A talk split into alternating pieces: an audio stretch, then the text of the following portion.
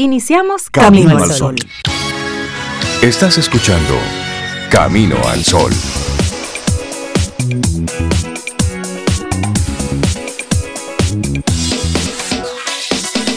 Muy buenos días y bienvenidos a Camino al Sol. Estamos arrancando nuestro programa. Es lunes Estamos a 16 de noviembre año 2020. Muy buenos días, Cintia Ortiz, Obeida Ramírez y todos nuestros amigos Camino al Sol oyentes.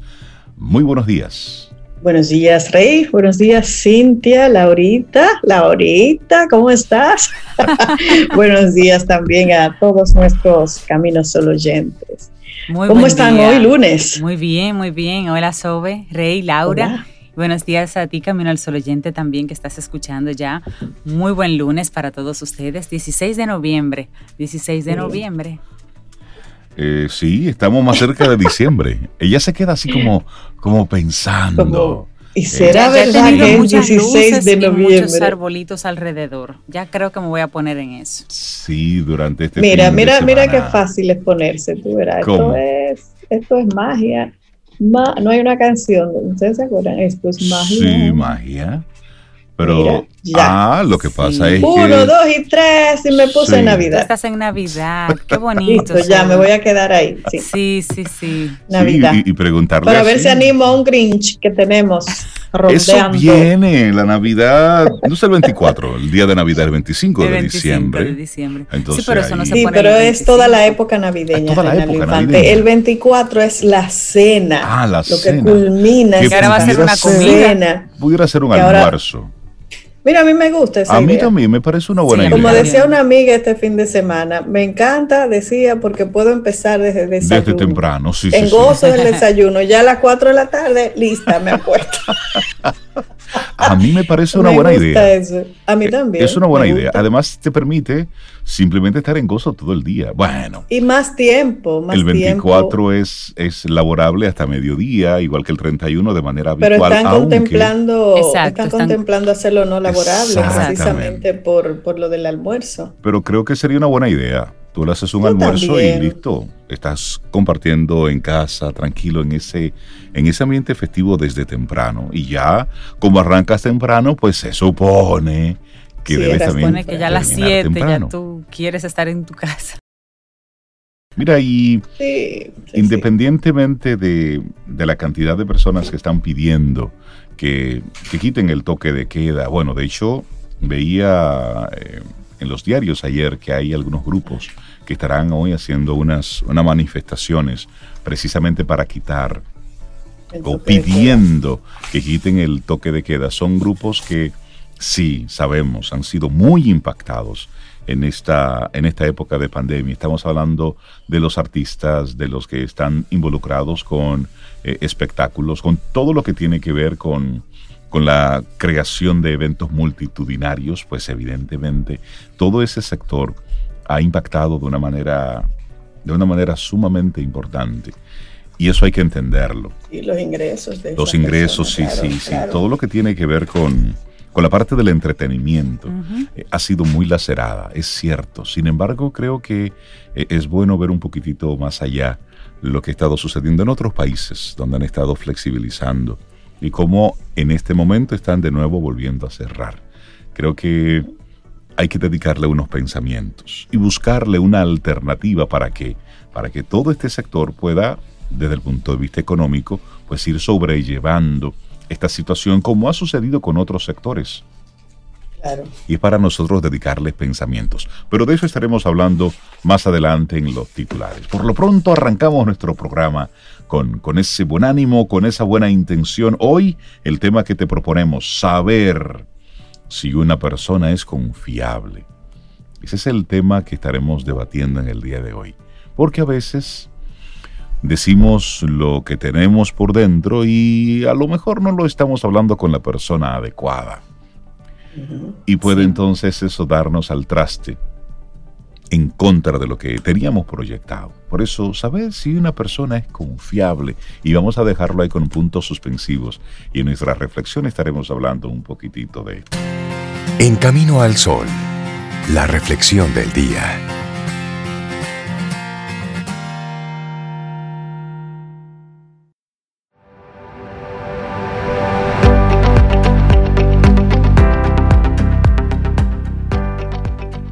Según Bob Banurek, su punto de vista sobre la confianza dice, la confianza se crea cuando alguien está vulnerable y no sacamos provecho de ello.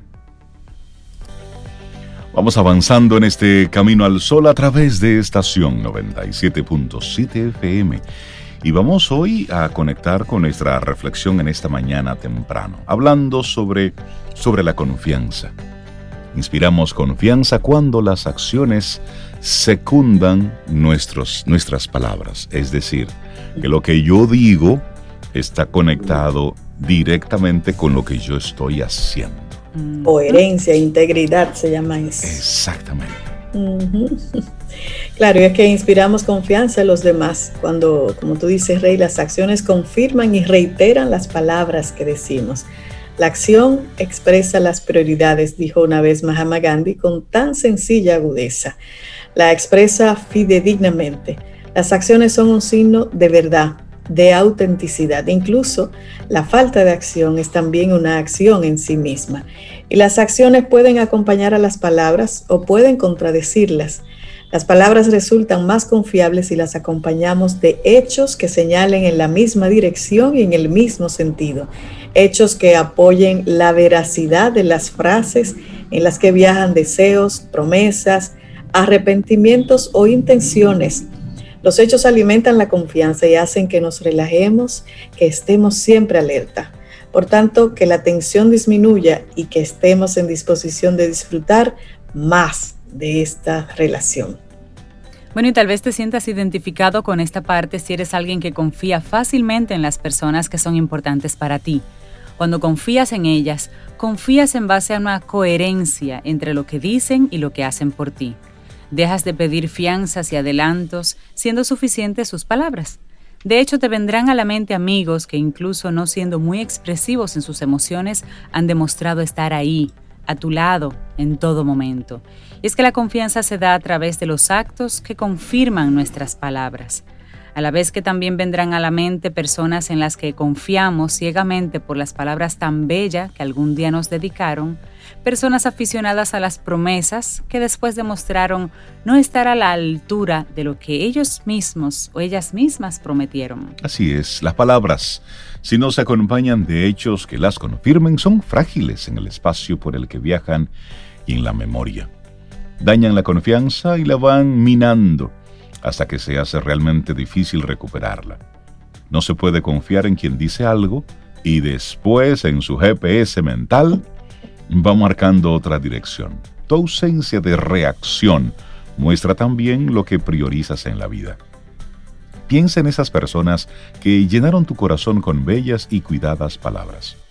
Tan preciosas estas que ¿Cómo uno no va a querer dejarse mecer en ese vaivén de belleza y esperanza? ¿Cómo no? ¿Cómo no? ¿Cómo no? Bueno, porque sí, es que, es que uno quiere confiar. Uno no busca que le dañen. Las corazas vienen cuando hay mucho daño acumulado, pero nuestra intención genuina es la de querer confiar. Eso forma parte de nuestra naturaleza. Sí, en la mayoría de los casos. Claro, claro. Y la confianza da seguridad a nuestro mundo interno, una seguridad que el ser humano necesita para no perder la locura, la cordura. Necesitamos congruencia. La incongruencia nos desestabiliza, nos vuelve inseguros y nos hace estar alertas. Por tanto, cuando alguien lastima nuestra confianza de manera reiterada, hemos de dar nosotros el siguiente paso si no damos valor a nuestra confianza, estamos abocados a relaciones en las que nos pisotearán una y otra vez. Si no nos respetamos, no nos respetarán. Por tanto, es importante hacer revisión y balance de a quienes estamos ofreciendo este acto tan bello, pero a la vez tan frágil como es el de confiar. A veces se convierte en un auténtico acto de coraje.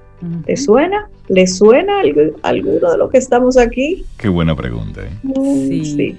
y busca en ese mismo sentido, busca tú actos que secunden tus palabras, porque lo estamos apuntando al otro, pero también a nosotros nos toca. no regales palabras a la ligera si no estás muy seguro de que realmente dibujan tus verdaderos sentimientos. No las regales tampoco si crees que no estás preparado para actuar da valor tú también a tus palabras. Cuando hay coherencia entre lo que dices y haces, estás inspirando confianza y seguridad en el otro. Además, evitas esa disonancia cognitiva que puede resultar tan molesta también para el que la practica. Ya una frase de Benjamin Franklin al respecto dice, el que vive de esperanzas muere de sentimiento. ¿Le suena? Bueno, y hablando de esperanzas, hablemos un poco de las falsas esperanzas que te llenan de aire, pero no alimentan. Eso es como mucha espuma y poco chocolate. Y la confianza y la seguridad son pilares fundamentales en toda relación afectiva importante. Amigos, hay muchos, pero amigos en mayúsculas no se cuentan con tanta facilidad. Son estos los que sabes que se escriben en mayúscula y negrita porque están a tu lado, porque sus palabras, también sus actos, se han encadenado de tal manera que no hay inseguridad posible que aceche tu relación. Sabes que si hay dificultades te las van a contar y estarán ahí antes de traicionarte con cualquier cosa que te digan. Piénsalo ¿Prefieres seguir viviendo de falsas esperanzas, de actos que nunca llegan, de palabras que se evaporan en cuanto dejan de emitirse?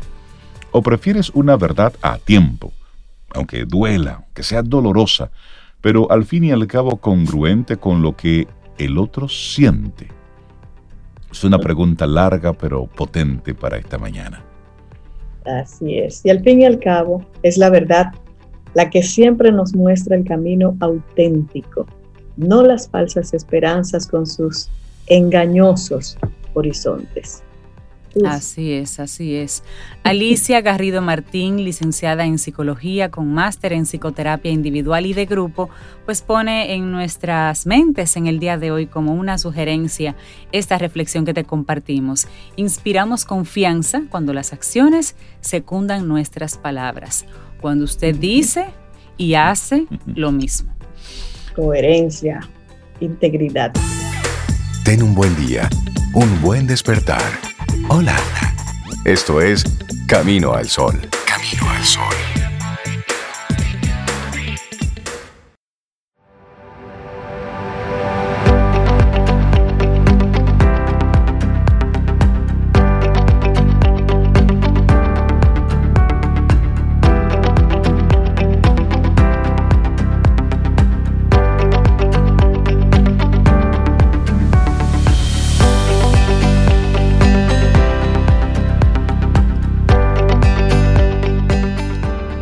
Esta frase es de Stephen Covey, nuestra siguiente frase, pero pega para Camino al Sol. Dice, cuando la confianza es alta, la comunicación es fácil, instantánea y efectiva. Así pasa aquí, en esta cabina.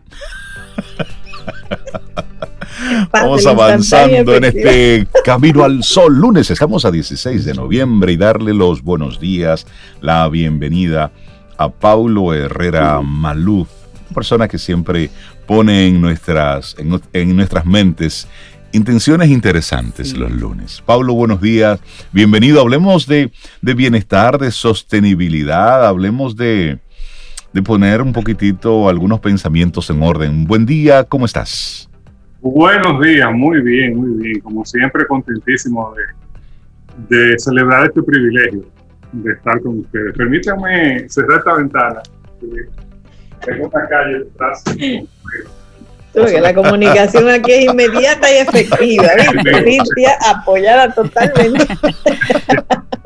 Bueno, pues hoy eh, traigo una, una, una idea, ¿no? De, a propósito de lo que uno viene pasando, lo que uno viene viendo en algunas noticias y demás. Bueno, la última vez que nos vimos, que estuvimos aquí en Camino al Sol, era la víspera de las elecciones en Estados Unidos. fue el, lunes 2 eh, de noviembre. Sí. Así es. Y las elecciones fueron el otro día, el martes siguiente. Y, recuerdo que dije, hay que estar atento a lo que pase mañana, porque estamos toditos montados en la cola de ese motor. Sí, sí. Digo todito, me refiero al mundo entero, ¿no? Sí. Eh, y bueno, dos semanas después las elecciones se realizaron, hay resultados definitivos, pero el, el tema no está cerrado. El tema no está cerrado. Eh, y eso motivó un poco el tema de hoy, que lo, ya lo he titulado La negación y las ganas de creer esas primas hermanas. Porque son está muy relacionado a la negación y la gana de creer, que hay que comenzar por decir que es algo muy humano. Atención. Eh, recuerden que, y esto ya lo hemos dicho muchas veces, que ya se acepta como una verdad científica que los seres humanos no somos capaces de tomar eh, decisiones o hacer análisis que sean 100% racionales. Siempre habrá un elemento intuitivo y un elemento emocional, junto con la racionalidad. Sí.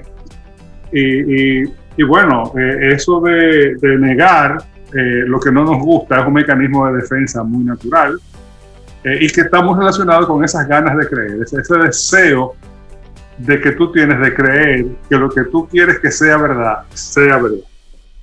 Y bueno, yo creo que el mundo ha tenido ocasión en el último par de semanas y todavía sigue, eso es como una línea de hit que pica y se extiende, ¿no? Eh, hemos tenido la ocasión, pocas veces vista, de ver en vivo, en tiempo real, ¿eh? cómo se construye una teoría de la conspiración.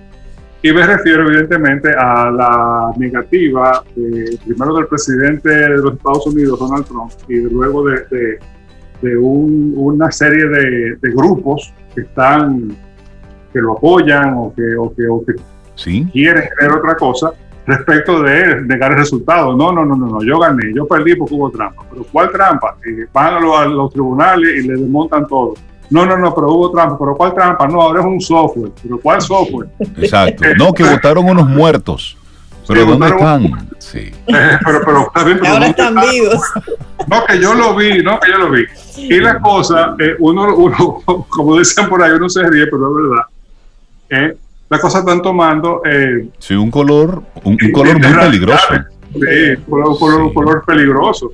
Eso, y mire, por ejemplo, cuando usted ve que la cadena eh, de, noticias y de televisión por, conservadora por antonomasia, Trump es candidato del Partido Republicano, que representa, digamos, la, la parte conservadora de la sociedad norteamericana, Biden del Partido Demócrata, que son más progresistas, más liberales dentro del espectro norteamericano, pues la cadena eh, que representa el pensamiento conservador por antonomasia en Estados Unidos, que es Fox News, eh, ha sido acusada y, digamos, aqueroseada, vamos, para ponerlo en un término dominicano, por Trump y las personas que, más radicales que lo siguen, como de que dicen que, que es izquierdista. Oye bien, Decir que Fox News es izquierdista. Es izquierdista, de verdad. Eso es, alguien tiene que explicarle a los norteamericanos el significado del refrán cuando la madre vota P.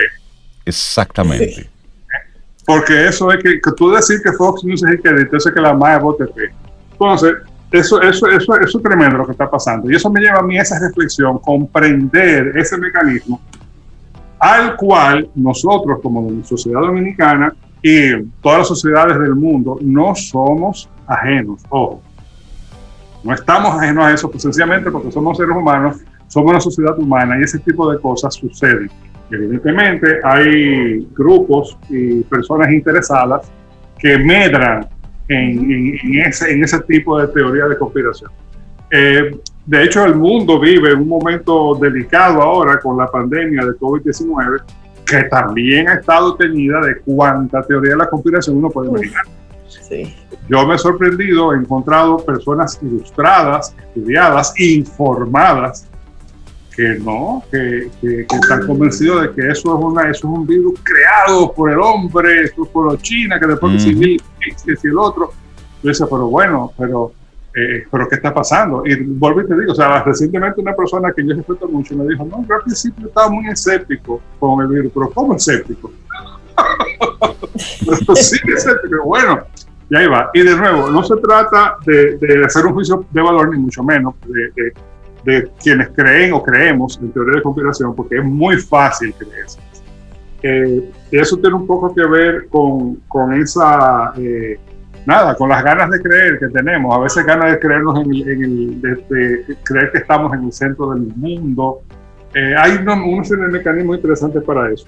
Y tiene mucho que ver con la confianza, que una, una vez más, eh, como que te estamos, se armoniza el comentario que traigo con la reflexión o la frase que se menciona aquí en Camino al Sol. que se, hablaba la frase de la confianza de, de, Stephen Covey. Eh, que hay que ver si es Stephen Covey está dando confianza, si es el papá o, el hijo, porque el hijo también tiene una serie de trabajos sobre la confianza tremenda. Eh, y es un poco eso, ¿no? O sea, cuando, cuando tú, cuando como colectividad empezamos a dudar de los que nos gobiernan o de los que nos dan información, eso da Pablo, permite que surjan toda clase de conjeturas, de especulaciones que hacen mucho daño o pueden hacer mucho daño.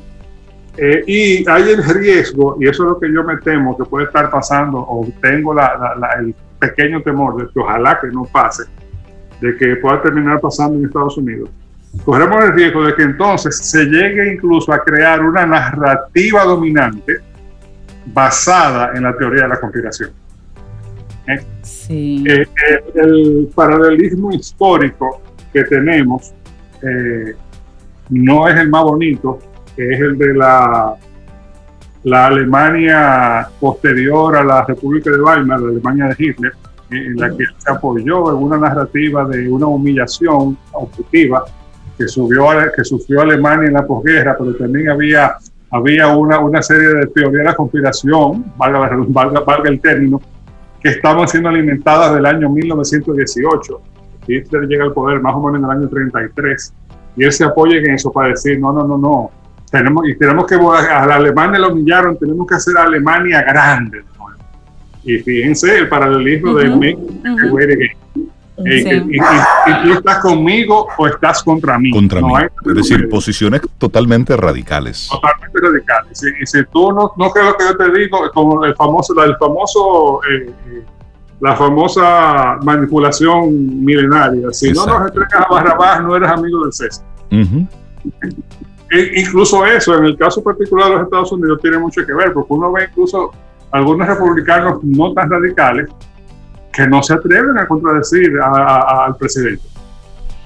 Saben que está mal, saben que, que, que, la cosa va, va, que el resultado habló, que va a haber que dejar el poder y no, no, no se atreven. Pero el mismo partido republicano. Exactamente. expresado, el partido en sí. El partido, no, no, dicho, no, no, algunas voces, pero las menos. Exacto. no, espérate, entonces como que estamos esperando a que de nuevo todito en la cola de ese motor, ¿eh? esperando a ver lo que va a decir este señor, lo que le sale de ahí. ¿eh? Y, hay un, y hay un tema de perspectiva también, Pablo, porque para el presidente Donald Trump, él simplemente quizás está viendo el gané o perdí y en su mente él nunca pierde. Recordemos que esta persona no está acostumbrada a perder en ningún ámbito de su vida y no va a ser ahora con la silla presidencial que él se va a estrenar, o por lo menos en su mente. Sin embargo, sin embargo, si tú te fijas, Paulo, para él ha sido una gran ganancia aunque perdiera las elecciones. Señores, todo lo que este señor ha hecho y a todo el que tiene en contra, es para que él tuviera tal vez un 20, un 15% de los votos a nivel nacional y es casi medio país. Él perdió, pero casi medio país está alineado con él y él no ha podido manejar la pandemia. Y que, han sido las elecciones más votadas. Tanto Biden alcanzó la mayor votación de cualquier presidente en la historia y él también, aunque no haya ganado. Con lo cual, aunque él perdiera, él está validado por la mitad del país. Eso es una ganancia. y se quita de encima el tema del COVID por ahora. Una actualización, ayer él aceptó que Biden había ganado, pero dijo con elecciones amañadas. Sí. Mira, Biden, Biden dijo que no. sí, porque ahí fue que él aprovechó para hablar de la eh, empresa de tecnología que le borró más de dos millones de votos. Pero a lo que nos ah, referimos es que el próximo gobierno, el de Biden, viene difícil, porque encuentra a un Estados Unidos totalmente polarizado. Sí. Y ahí... lo que planteaba Cintia, Reinaldo, precisamente hay una demanda. Claro. Hay una oferta de teoría de la conspiración, pero también hay una demanda. Por supuesto. Y eso, y eso, y eso es lo preocupante. Y, y en Estados Unidos y en todas partes, atención, porque si traemos esto al patio, nosotros vivimos, convivimos con unas cuantas teorías de la conspiración que esporádicamente vuelven y salen, ¿no? Eh, incluso con temas muy, muy álgidos, muy, muy polémicos de naturaleza que son polémicas, por ejemplo, el tema de la inmigración. tenemos eh, décadas escuchando la teoría de la conspiración, y ojo, sé que me estoy metiendo en un, terreno delicado porque puede ser que haya gente que me aquerosee a mí. claro que es verdad. Estás perdido si tú no lo crees. Están hablando de la conspiración de las potencias para unificar la isla. Entonces, bueno, pero eh, eh, qué, poco poder tienen esa potencia, que uno tiene 30 años yendo de esa conspiración y no ha pasado nada todavía. Pablo, y para ah. apoyar y para apoyar un poco eso que tú dices y conectándolo con lo que estaba comentando Cintia, en el periódico El País sale un, reportaje en el día de hoy de, de manera aleatoria cuáles son esos votantes que le dieron el voto a Trump, el voto a Trump. Y ahí tenemos jóvenes que sus primeras elecciones fueron estas y votaron por Trump. Pero hay un caso bien interesante que se trata de un veterano del ejército, que él dice, se le van las cosas de la mano en Twitter. Puede ser muy grosero, pero sus políticas son buenas. Y como, y como los medios no informan de muchas cosas de las que él hace, él tiene que hacerse escuchar así. Es decir, es poniendo aquí como una especie de paréntesis de también de cómo los medios han ido manejando esto. Si tú te pones a, ver a CNN, el Trump que muestra CNN es uno. Porque CNN le dedica todos sus programas a Trump. Todos, desde hace cuatro años, con todos sus analistas y todo eso. En fila, van en fila. van en fila, dándole con todo.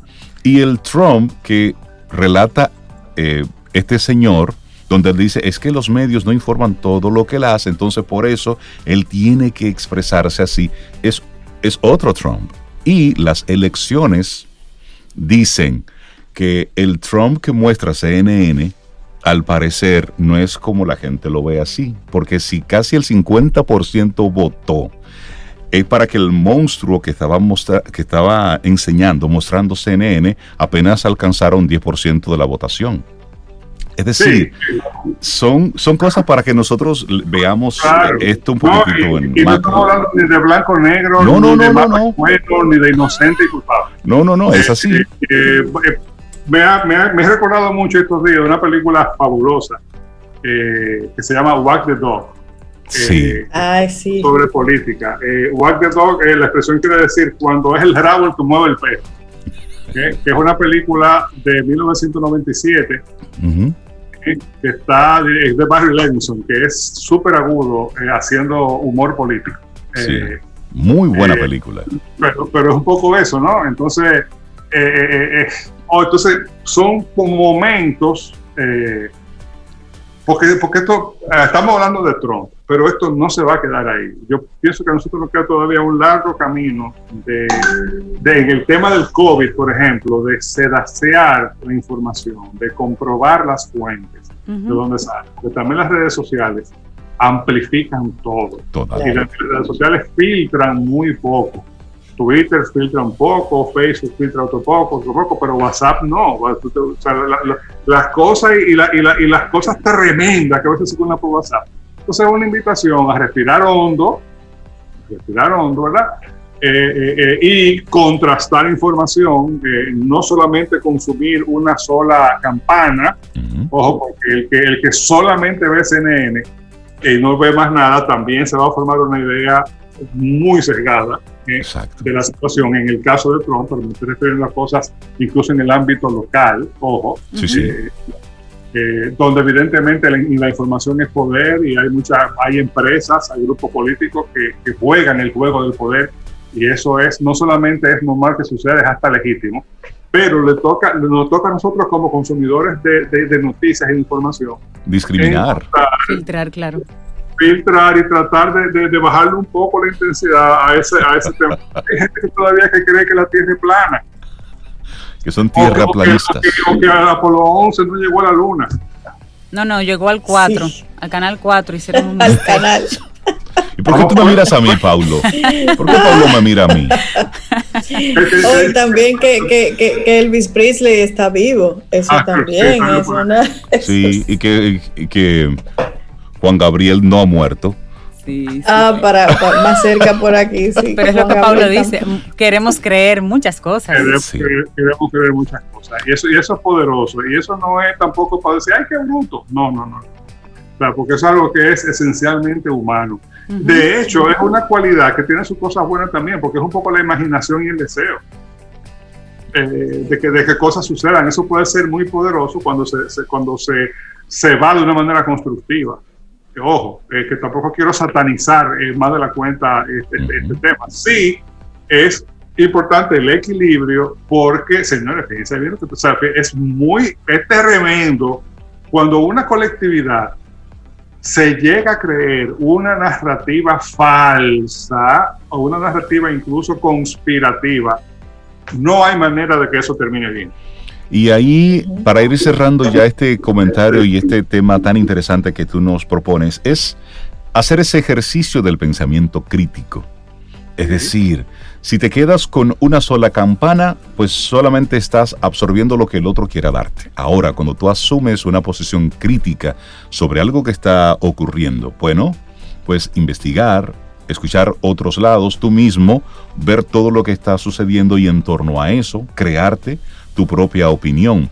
Porque ahí donde hay que tener mucho cuidado en convertirnos en replicadores de lo que otro está diciendo y nosotros simplemente estarlo reenviando.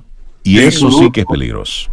Desconfiar un poco de nuestras propias decisiones. Así es. Correcto. Porque nosotros también tenemos ganas de creer y tenemos negación, somos seres humanos. Y tenemos nuestras opiniones sobre algo. Pues el filtro se quita. Si alguien nos cae mal, el filtro se acomoda. Sesgado completamente. Sesgados totalmente, exactamente. O y eso es humano. Eso no es. No, eso, eso forma parte de nuestra condición humana. Es reconocerlo y tratar de equilibrar. Recibir, hacer un, poco un empujoncito. El notch, el empujoncito del que habla Taylor, el, de la finanza del comportamiento, para que ustedes vean, el finanza del comportamiento, para darle más chance a nuestra racionalidad, a la porción racional de nuestro cerebro, que actúe y equilibre intuición y emoción. Y eso que digo equilibrio, no que borre. No, no, no, buscar ese equilibrio. Estamos intuición y emoción, entonces dejamos de ser humanos y eso es un, poco, es un pequeño drama diario que tenemos, ¿no? y que de que nos vamos a equivocar, nos vamos a equivocar. Que de vez en cuando creeremos en teoría de conspiración. Bueno, yo creo que sí. forma parte de eso. Respirar hondo, permitir que el tenga algo de primacía. Ese, es el tema de Me encantó el tema y, y, Hugo Matos te manda saludos. Dice, el saludos afectuosos, en especial a Paulo, el genio. El genio. Hugo, Hugo Matos te manda saludos. Ah, Camino solo oyente de larga data. En especial a Paulo, el genio. Oye, ¿cómo te llaman? Bájale algo, bájale algo. Pablo, que tengas un excelente día. Muchísimas gracias. un abrazo. Paulo. ¿Pero tú estás en tu oficina o es un holograma de ti que estamos viendo? ¿Eres tú? ¿Es tu clon? es un mm, fondo. Es un fondo. Hoy estoy dudándolo todo a partir de esta conversación. Estamos viendo la oficina de la universidad ya. Esa es la Bolívar que mm. está pasando por ahí atrás. bueno, tendré que ir para validar si realmente estás en tu oficina. Sí, ver si es verdad. Paulo, que tengas un excelente día. Escuchas Camino al Sol por estación 97.7. Mm, disfruta tu café en compañía de Camino al Sol.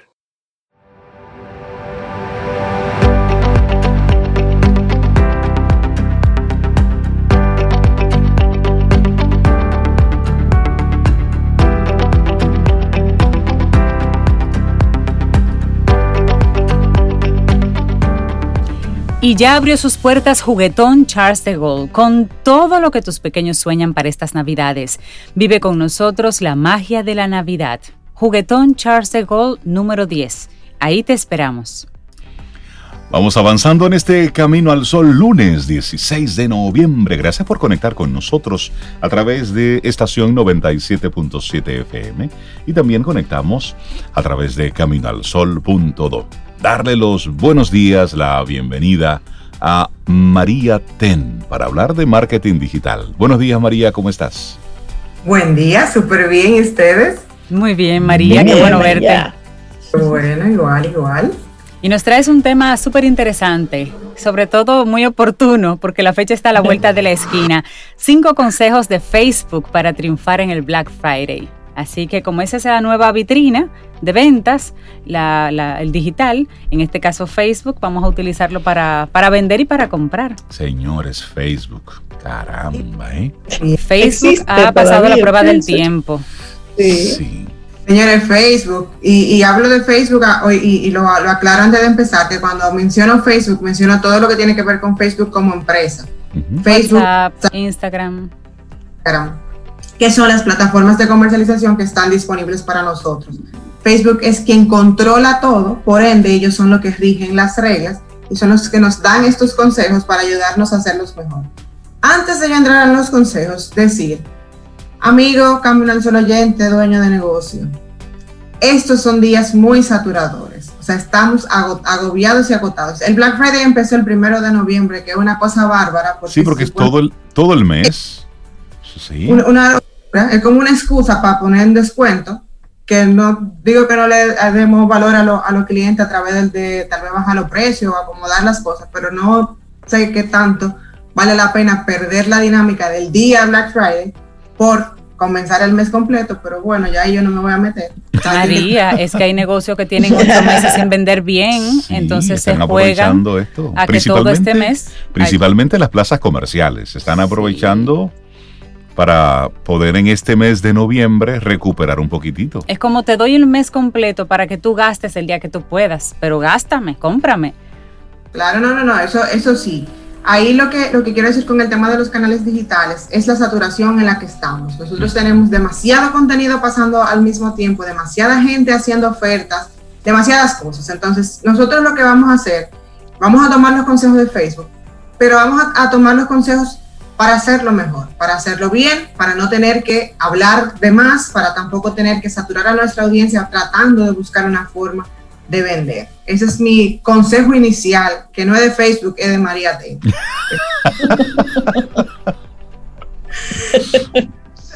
con los consejos de Facebook. Lo primero que nos dicen es que nos centremos en el móvil y en la mensajería. Ellos han hecho muchos estudios, sobre todo con el tema de WhatsApp, y han comprobado que durante estas fechas la incertidumbre aumenta, la duda de cómo funciona, de cómo es el descuento, de si me va a aplicar o no me va a aplicar. Por ende, todos los servicios de mensajería van a ser fundamentales para poder brindar un buen servicio al consumidor durante estas fechas. Cuando hablo de mensajería, evidentemente ustedes saben que estamos hablando de Facebook, me refiero al Facebook Messenger, a los mensajes directos de Instagram y a WhatsApp como plataforma y cuando nos hablan en cifras vamos entendiendo mejor de qué va. Ellos nos dicen que el 74% de los clientes piensan intercambiar mensajes con las tiendas para aclarar su proceso de compra. O sea, que es un tema de cómo lo hago, cómo funciona. 57% de los consumidores han utilizado apps de mensajes para solicitar informaciones sobre un producto y 60% de las personas aumentan las búsquedas para comprar productos cuando pueden conversar vía una mensajería directa, no masiva, directa. Yo busco que me respondan mi inquietud, no necesariamente que me voy a una, a, una solución que está hecha para todo el mundo. Y aquí voy a hacer una pequeña anécdota de algo que me pasó la semana pasada, justamente con el tema de, Instagram y WhatsApp. Yo escribí una tienda que quería un tema de, de una proteína y me mandaron a WhatsApp. De WhatsApp me dijeron, me dieron la información básica y me mandaron a un formulario. Eso fue hace como una semana, yo estoy esperando que ellos me digan cuál es el siguiente paso y más. Ah, lo que pasa es que cuando tú, que eres experta en digital, vayas a comprar una tienda, lo primero que tienes que decirle es, yo soy María Ten y te voy a medir para que te den prioridad. Esta no es una compra inocente. Porque mira que María Ten sea la compradora, eh, te pone un, ¿verdad? Una, un. Sí, un poquito pero, de presión. Pero aquí es bueno eh, hacer la siguiente precisión. Cada vez más los usuarios son más exigentes. Hace unos días estábamos haciendo una compra por, eh, por, lo, por lo digital y todos los caminos conducían precisamente a la app de la, de la tienda en la que queríamos comprar. No funcionaba teléfono, ni, ni el WhatsApp, ni el teléfono físico, nada. Todo era envía, nos enviaba hacia el, hacia la, plataforma. Hacia una plataforma como el hub para manejarlo todo. Quien estaba manejando esa operación tan delicada y altamente fina era nuestra hija. Y ella decía, pero ¿cómo es posible que si todos los caminos me conducen hacia la aplicación, esta aplicación no funcione? Óyeme, e hizo todo un análisis eh, como usuario. Cual estratega de cómo una empresa debe prepararse antes de tener una única opción y sobre el riesgo de perder clientes cuando esa única opción no funciona. Claro. Total. Y eso es a lo que las empresas deben prestarle atención. No es digitalizar por digitalizar, es ¿estás preparado para? Existen paso uno, paso dos, paso tres. Existen el si no funciona esto, también puedes buscarme por aquí. Porque ahora hay demasiadas ofertas y para que ese cliente molesto vuelva de nuevo hacia ti, tienes que ser o el único de tu clase que ofrezca eso o va a pasar por toda la ruta de las diferentes opciones para volver hacia ti. Totalmente. Y eso va muy de la mano con el consejo número dos, que es el tema de aprovechar la automatización. Señores, los procesos deben estar claros. Si tú tienes un proceso que es de que de, Instagram me mandas a WhatsApp para darme la información directa y de, y de, WhatsApp me mandas a llenar un formulario, ¿qué va a pasar después que se llene ese formulario? Tú tienes que tenerlo claro. O sea, no es posible que tú no sepas dónde está el formulario, quién es que va a responder. A quién le llega. cómo, va, a funcionar ese tema, el sistema de pago y todo lo demás. Cuando hablamos de automatización, que es el, consejo número dos, es justamente eso, diseñar esos procesos, tenerlos claros y buscar que fluyan de la mejor manera posible. Por ejemplo, con el tema de, de la misma mensajería, hay mensajes donde hasta un punto tú puedes eh, eh, tenerlos automatizados, tenerlos predefinidos, para que tú vayas filtrando la, solución para que tú vayas filtrando qué es lo que quiere el consumidor. También a nivel de, Facebook como tal, ellos nos dan la opción cuando hacemos campañas de eh, poner de manera automática para que ellos pongan su algoritmo a trabajar para nosotros y ver qué es lo que más funciona. Es una, una prueba, un ejemplo, un tipo de, de prueba A-B testing, donde tú lanzas una campaña y tú le dices a Facebook, optimízala tú en, en, base a la data que Facebook te da. Entonces tú vas tomando decisiones de cuáles son los caminos que tú debes recorrer. Pero es importante tener a alguien ahí que esté liderando el, ese proceso y que esté velando porque las cosas estén funcionando, porque si no, no sirve de nada. Es lo que ahorita, si se me cae el teléfono, ¿qué, qué va a pasar? Si alguien necesita alguna información directa y, y no hay forma de, de contactarlo, se, se pierde la venta totalmente. ¿Y qué te parece, María, eh, lo que he visto ahora con mayor frecuencia, que cuando tú entras a una página te sale de una vez un ayudante virtual, como un chat que te dicen, ¿qué te puedo ayudar? sí. Un chatbot de eso. ¿Qué, qué, qué te parece esa opción? Eso para mí es un arma de doble filo. Ajá. Bien, está muy bien y, y a nivel de, de, servicio en canales digitales se recomienda que se tenga porque ya es como un estándar a nivel de, de servicio que hay que tenerlo pero eh, hasta un punto.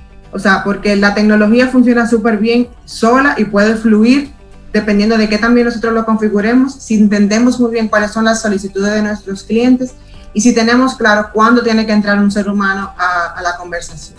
A mí siempre me ha parecido, María, que los chatbots funcionan muy bien cuando, la, cuando lo que se vende en esa web es un producto o sea, no estamos eh, ajustándolo al cliente, sino es un producto, es una batería, es una cosa específica que tú la compras y puedes hacerlo a través de un chatbox. Pero el servicio que requiere que tú expliques tu necesidad puntual sí debería ser con, un humano. Totalmente, porque es que el cliente se desespera. Cuando el cliente tiene que y siente que la respuesta es robotizada, se desespera y, ahí mismo se afecta la experiencia de servicio. Entonces, tiene que estar muy bien parametrizado eso para, para funcionar. Si no, Siguiente consejo de Facebook. Número 3. Asociate para mostrar tus productos. Sabemos que a nivel de redes sociales, y yo lo he dicho muchas veces, ya el objetivo general de las redes sociales ha cambiado y pasamos de ser un canal súper activo para vender directamente a pasar un canal de inspiración. Entonces, buscando inspirar, buscando mostrar nuestros productos, nos asociamos con personas o con clientes que estén satisfechos para que muestren el uso de nuestros productos y nos ayuden a generar contenido de manera mucho más natural y orgánica.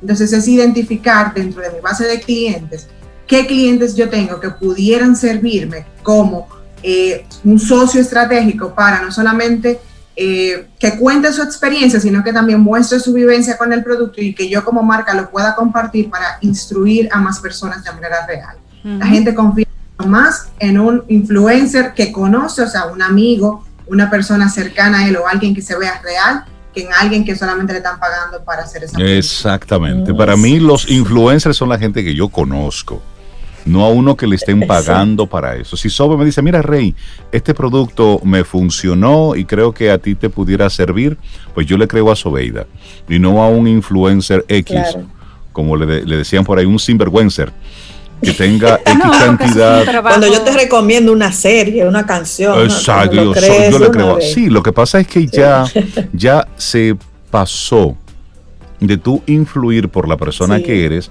a tú simplemente convertirte en una parte comercial. Ya lo que está sucediendo ahora son comerciales que no tienen el mínimo reparo en mostrar que es un elemento comercial. Porque una cosa es que yo de manera sutil esté aquí conversando y saque esta megataza que tiene el logo de, de Camino al Sol ¿Eh? ah, pero mira, qué chévere esa taza de... Y tú sigues conversando. Ah, miren, usen esta taza, porque esta taza es, ay, voy a hacer tal cosa con esta taza. No, mi querido, ya. Y, solo le pones la mano a la taza no, en ese eso, eso para, mí, para mí eso es volver a la publicidad tradicional, ¿eh? Claro.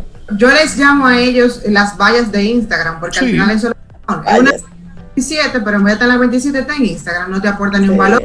Listo. Es real se siente súper falso y cuando tú vas a ver el, feed de, esas, de esa persona, el 99% de los posts son publicidad. Entonces, una, un ser humano, claro, la verdad que Ahora, y, la pregunta es, ¿las marcas tienen cómo validar el impacto de eso que están pagando? Se puede medir, se puede medir en, en, porcentaje de, de, interacción, en porcentaje de engagement, en porcentaje de conversación y en ventas. eso es lo importante, los números genera ventas o por lo menos leads, porque ya la venta sí me, me, me, corresponde a mí como empresa, pero si, si ese influenciador no me está generando prospectos que vayan a, a, mi cuenta o que me sigan o que me vayan a, preguntar sobre mis productos, que quieran con, con, intención de compra, entonces no me sirve de nada. Pero la mayoría de la gente se queda en el que ese influencer tiene dos millones de seguidores, Correcto. Que, que lo sigue y que cuando tuve un, un, que lo que lo vi, que para mí se fue la cosa más atroz, no voy a decir quién fue, pero que era una, promoción de una mesa de mármol y, y todos los comentarios eran, qué linda estás, qué bella estás, nada que ver con, la mesa. claro, claro. ¿Ves? La mesa, ¿eh? es que una flechita. En origen una marca encontró que una persona famosa usaba su, su, servicio, su producto en particular, y fue como que, ah, pero mira, si fulano lo utiliza, podemos usar esto a favor para que el resto de las personas vean que fulano lo utiliza y se influencie. Pero realmente ahora lo que se mide, como tú bien dices, María, es cuántos seguidores tiene esa persona, pero de repente los seguidores que tiene esa persona no son mi target. No pueden consumir el producto o el servicio que yo voy a vender porque ellos no son mi target. A lo mejor son el target de un producto popular y yo lo que quiero es un producto de, de, otro nicho. Entonces no es esa persona. Yo preferiría irme a una persona, a un influencer o a una persona de cierto, de cierto peso social que aunque tenga tres gatos, son los tres gatos que me pueden comprar mi producto. A mí me pasó una vez con un cliente que me estaba contando que iba a hacer una negociación con un influenciador y, yo le decía, porque no, no va con el producto, no, no aplica para nada. No es que queremos llevar una comunicación aspiracional totalmente. Bueno. Bueno.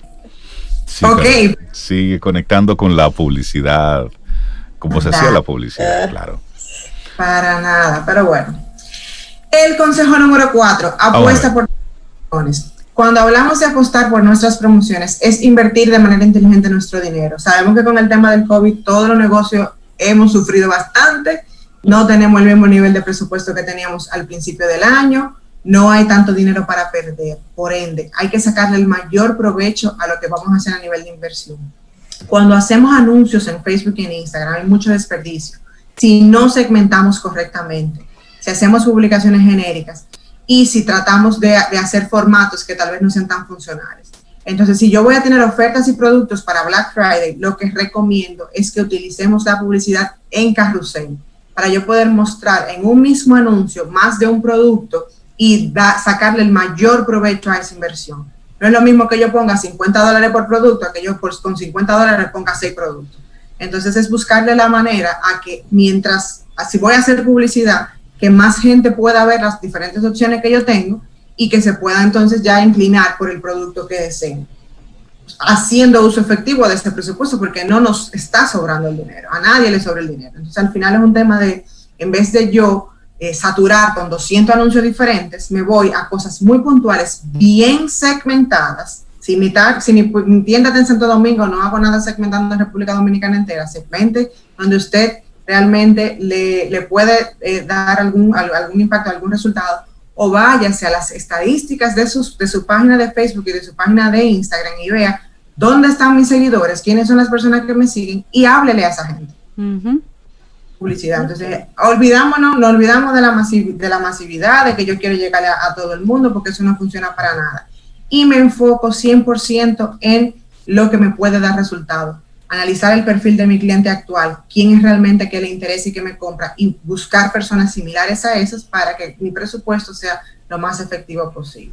Imagino, María, que eso es en este caso de pandemia, que hacer crecer la demanda es un poco difícil, entonces vamos a enfocarnos a los que ya tenemos, porque la esencia de cualquier negocio es crecer y expandirse, pero en este caso vamos a decir, vamos a ser un poquito más tranquilo, vamos a estar un poquito más... Eh, digamos, eh, tímidos en ese sentido y vamos a hablarle específicamente al que ya nos conoce y nos compra. Así es, es más barato eh, venderle a un cliente que ya te ha comprado que venderle a un cliente nuevo.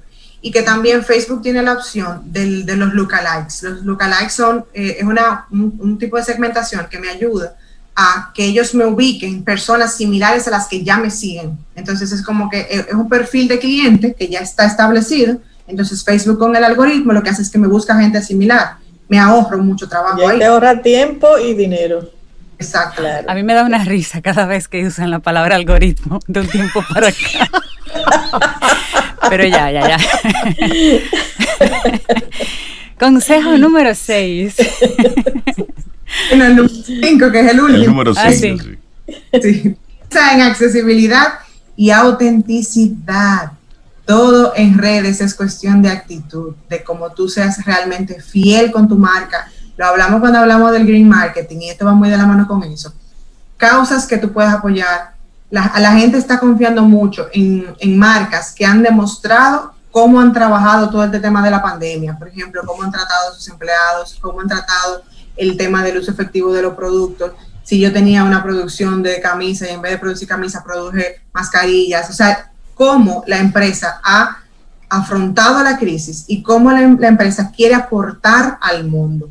El consumidor, señor, el 76% de la gente están cambiándose de marca por, la, por el impacto que han tenido la otra marca en cuanto a, la gestión del coronavirus. O sea, cambiaron la decisión de uso de un producto basado en lo que esa marca realmente está haciendo para impactar positivamente al mundo es de valor para los consumidores. Entonces es buscar cómo yo voy a vivir mis valores, cómo yo voy a demostrar que realmente a mí me interesa no solamente yo lucrarme como empresa, sino aportar al crecimiento del mundo, entender que nosotros todos estamos pasando por una situación complicada y ver cómo yo puedo aportar, decírselo al cliente, porque el cliente está considerando eso mucho, mucho, mucho en su proceso de toma de decisión. Entonces es ser auténticos, con actitud positiva y siempre, siempre, siempre aportar valor porque si no aportamos valor, chao, chao, bye. María Ten, la gente que quiera conectar contigo para que tú les apoyes en este, en este proceso y en este mes y en el de diciembre, donde hay que buscar la forma de mover la caja registradora en estos días. Así es. Bueno, me pueden escribir a yo soy arroba mariatenm.com o seguirme en redes sociales como yo soy Mariaten. Buenísimo. Excelente, María. María, que tengas un muy buen día. ¿eh? A poner en práctica esos consejos. Te acompaña Reinaldo Infante. Contigo, Cintia Ortiz. Escuchas a Sobeida Ramírez. Camino al Sol.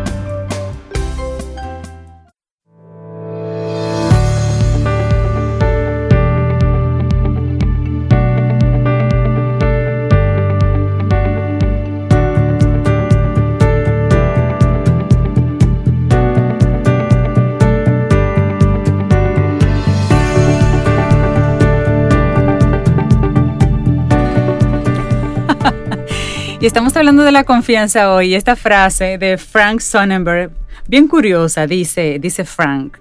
La confianza es como la presión sanguínea, silenciosa, vital para la salud y si se abusa de ella puede ser mortal. Ah, eso es cierto. Totalmente de acuerdo. Paralelismo ahí interesante. Vamos avanzando. Esto es Camino al Sol. Muchísimas gracias por conectar con nosotros a través de estación 97.7 FM y también a través de caminoalsol.do. Vamos a darle los buenos días, la bienvenida a Leslie Amel. Ella es psicóloga escolar, es psicopedagoga y estaremos hablando sobre cómo sobrevivir a la educación virtual con nuestros hijos y de nuestros hijos. Leslie, buenos días. Bienvenida a Camino al Sol. Un gusto tenerte con nosotros. Buenos días. Para mí es un honor y es un placer compartir con ustedes hoy este tema, este tema que nos toca a todos. Que nos toca a todos, así es. Leslie, bienvenida a Camino al Sol. Gracias. Leslie, ayer hablaba con uno, uno de esos padres, de los que está viviendo estos, estos tiempos como un gran reto. Y él me decía, mira, Rey, no se ha dicho mucho esto, pero a los profesores hay que darle un reconocimiento por el esfuerzo que están haciendo. Y yo le pregunto así, de forma inocente, pero no tan inocente, ¿y por qué tú lo dices? Dice, mira, Rey, yo veo a esa profe cómo le habla a Nicolás, es uno de sus hijos, uno de mis ahijados. Y con esta paciencia a través de la pantalla, y ella, pero mi hijo, mira, y esto, óyeme, y hacer eso con un niño y con otro y con otro, y hoy lunes, y el martes, y el miércoles, y luego el seguimiento a los padres de verdad que estamos viviendo unos tiempos, Leslie, y solamente te comento esto como una especie de preámbulo, porque estamos viviendo un tiempo sumamente interesante que se puede convertir en un punto de quiebre en la educación como la conocíamos hasta ahora. Así es. Eh, realmente los maestros tienen un gran reto porque como yo le digo, es como si estuviéramos eh, construyendo un avión y aprendiendo a volarlo al mismo tiempo. O sea, esta virtualidad se ha construido, pero volándola, o sea, haciéndola sobre la marcha. No es que cogimos un año para prepararnos, eh, cogiendo cursos sobre virtualidad, no es como mañana virtual. Ok, ¿Eh? pero bueno, vamos a ver cómo lo hacemos. Entonces, realmente, realmente ha sido un gran reto y merecen un reconocimiento porque ha sido aprender a hacer algo que no sabían, de la noche a la mañana literal. Entonces, realmente es un reto para los niños que también merecen su reconocimiento. Claro. Para los padres que están aprendiendo a manejar todo, todo este asunto, muchas cosas que eran dominio del colegio, ahora son dominio de papá y mamá. Eh, manejar tema de, la recreación, eso el, colegio, eh, vamos a decir, todo ese tema que el niño tiene que socializar, recrearse, aunque los niños tenían sus actividades paralelas, pero el colegio ya uno estaba tranquilo con que el colegio cumplía esa parte, educación, recreación, socialización, pero ahora todo esto tiene que gestionarlo el papá y la mamá. Entonces es una gran responsabilidad.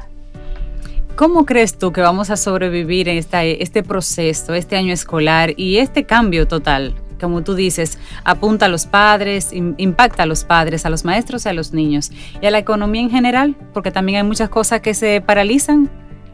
Claro.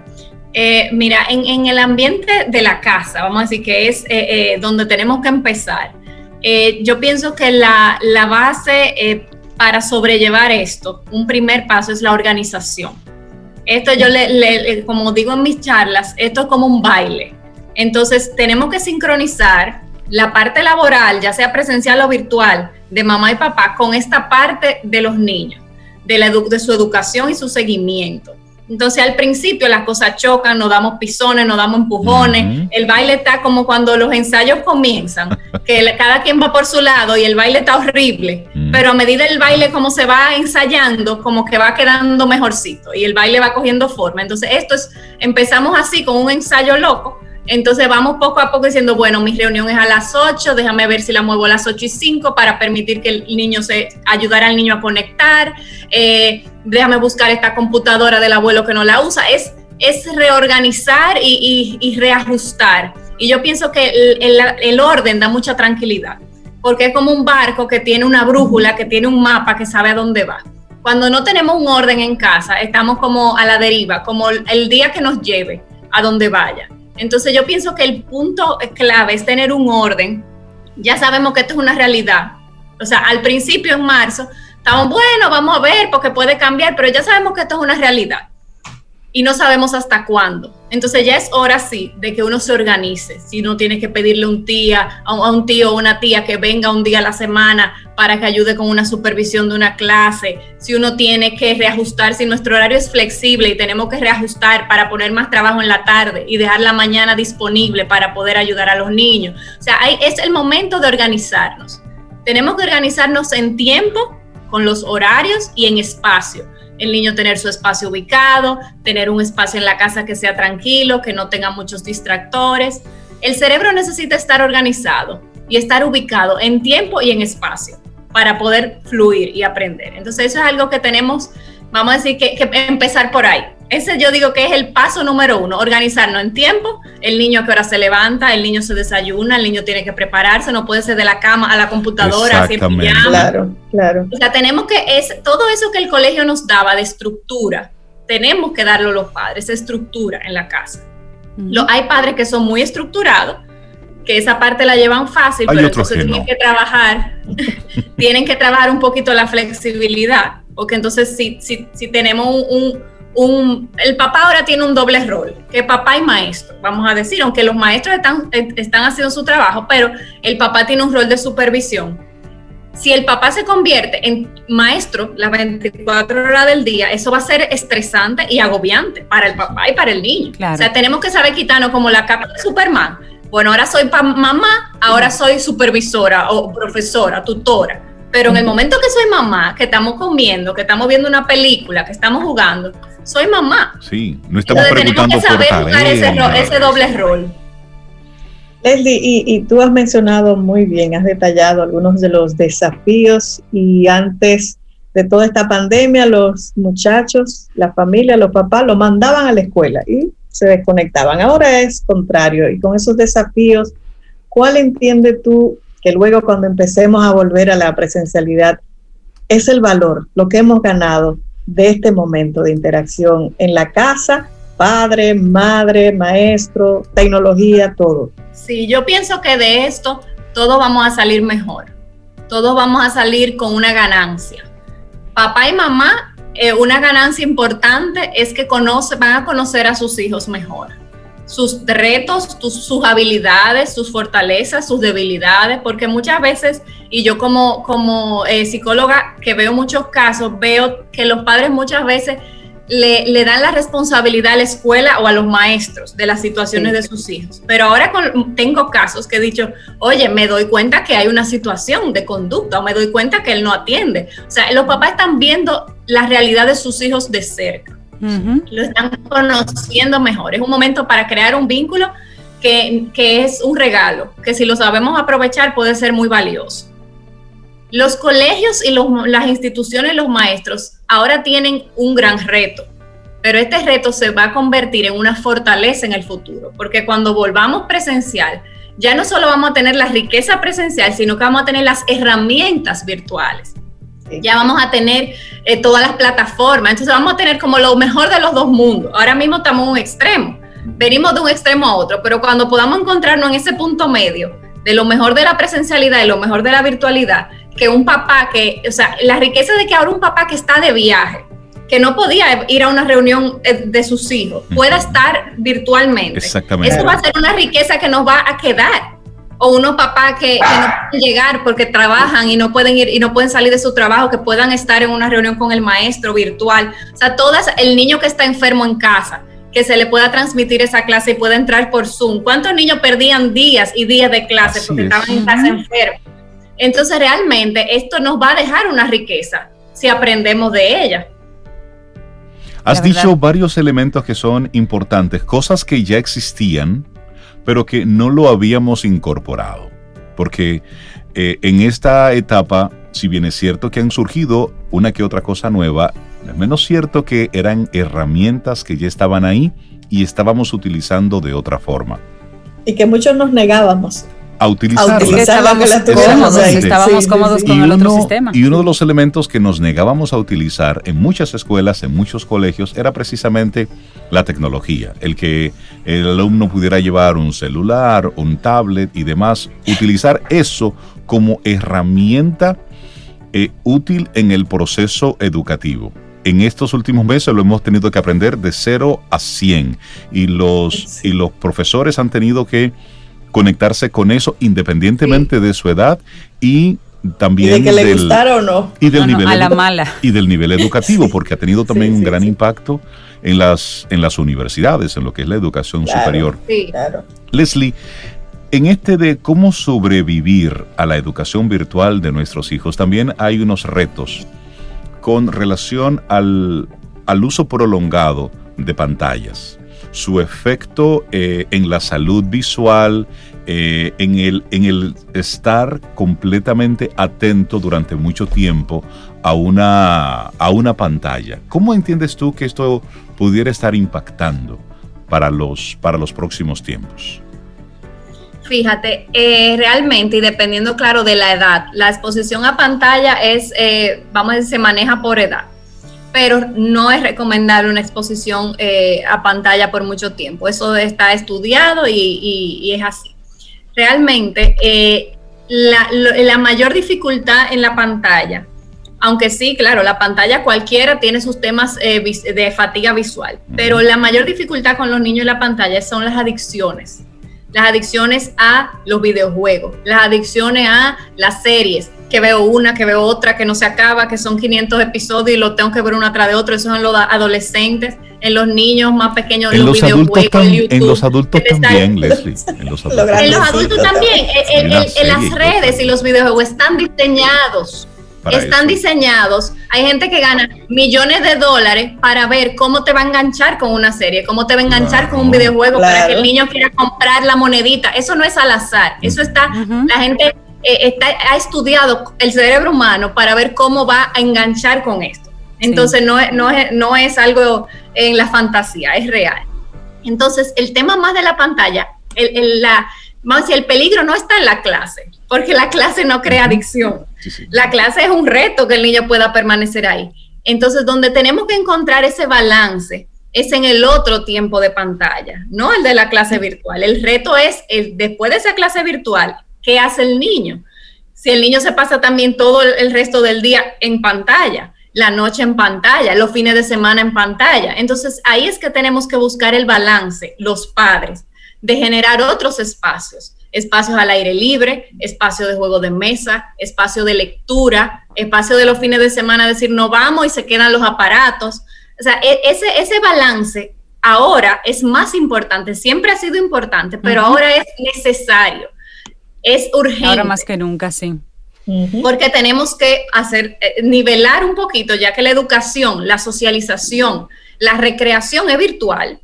Los cumpleaños son virtuales, Las bodas son virtuales. La boda, todo, la funeral, los funerales. La vida está siendo virtual. Tenemos que sacar esos momentos jalados de los pelos, como yo digo. No es que ellos quieran, es que eh, tenemos que generar esos espacios. De no vamos al parque hoy a las 5 de la tarde, no es negociable o sea, eh, tenemos, los padres tenemos esa responsabilidad de generar esos espacios libres de pantalla, ahora más que nunca. Leslie, para un papá que te esté escuchando, una mamá que te esté escuchando, ¿qué tú como psicólogo escolar, qué palabras tú les puedes dejar como un espaldarazo así, como para que ellos entiendan todos esos retos y todo lo que van a atravesar, pero los dejemos con el mejor, eh, digamos, con la mejor motivación de que, de que se puede, de que vamos a salir de esto. ¿Qué, palabras desde tu perspectiva como psicólogo escolar les puedes eh, dejar para que respiren y digan, mira, vamos a hacerlo, lo vamos a hacer? Fíjate, lo que yo le estoy diciendo a los padres, ahora lo más importante no es lo académico, no es el contenido académico, eso se, eso se, eso se vuelve a conseguir, eso se nivela, eso se, hay, hay, refuerzos, hay repasos. Lo más importante no es lo, académico ahora mismo que el niño tal vez está perdiendo. Lo, más importante que tenemos que lograr es esa armonía familiar, esa estabilidad, porque después el aprendizaje se consigue. Ahora, el tema emocional es lo que más tenemos que cuidar en nosotros como padres, nuestra salud emocional, nuestro cuidado, porque si uno no está bien, no puede cuidar al otro. En el avión nos piden que nos pongan la mascarilla de oxígeno nosotros primero. ¿Por y luego los demás. Porque si no, no podemos ayudar al que está al lado. Si nosotros como padres estamos desequilibrados, desestructurados, agobiados, no vamos a ayudar a nadie, ni a nuestros hijos, ni a nadie. Entonces es importante nosotros estar bien, eh, eh, física, emocional, psicológicamente, para nosotros entonces poder ser ese balance, esa, esa columna que sostenga a nuestros hijos en este momento que es difícil para ellos. Pero mientras estemos en armonía y en paz, lo vamos a poder, a poder sobrellevar, dándole la importancia a lo que lo tiene. Ahora mismo, la salud familiar, la salud mental es más importante que cualquier contenido. Eso se va a ir logrando. Claro, tenemos que hacer nuestro mejor esfuerzo de que el niño aprenda, de ayudarlo, de apoyarlo, pero siempre sabiendo que en la armonía y la paz está la clave principal. Leslie Anel, muchísimas gracias por, por compartirnos este tema. ¿Cómo sobrevivir a la educación virtual de nuestros hijos? Con ellos, por ellos, para ellos. Esta es la generación relevo. Por lo tanto, padres, eh, debemos estar más, más despiertos, más alertas y acompañarles. Sí, sugiere y se nos impone un mayor tiempo, un mayor esfuerzo, ¿sí? Es lo que toca. Y cuando toca, toca. Esos niños están ahí y necesitan de nuestro apoyo y tenemos que dárselo. Sí, me encanta el punto de vista de Leslie. Cuidemos primero a la persona, a la personita. Y luego lo demás es lo demás. Leslie, muchísimas gracias. Leslie tiene, Rey Cintia, una serie de talleres. Leslie, ¿cómo se consiguen esos talleres? Danos tus redes sociales. Bueno, yo estoy, yo estoy eh, sí, en Aprendiendo Rayita Bajo RD, es mi cuenta. Ahí pueden, eh, eh, ahí yo los anuncio. Y también lo estoy ofreciendo de manera institucional a, empresas, a colegios, a grupos de padres que se unan. y tengo también otros, otros lives, eh, videos que también pueden acceder a través de la, de la cuenta de Instagram. Aprendiendo underscore RD. RD. Perfecto. Muy bien. Excelente. Gracias, Leslie. Un gran abrazo. Y esperamos que hayas disfrutado del contenido del día de hoy. Recuerda nuestras vías para mantenernos en contacto. Hola arroba caminoalsol.do. Visita nuestra web y amplía más de nuestro contenido. Caminoalsol.do. Hasta, una, próxima, edición y pásala bien.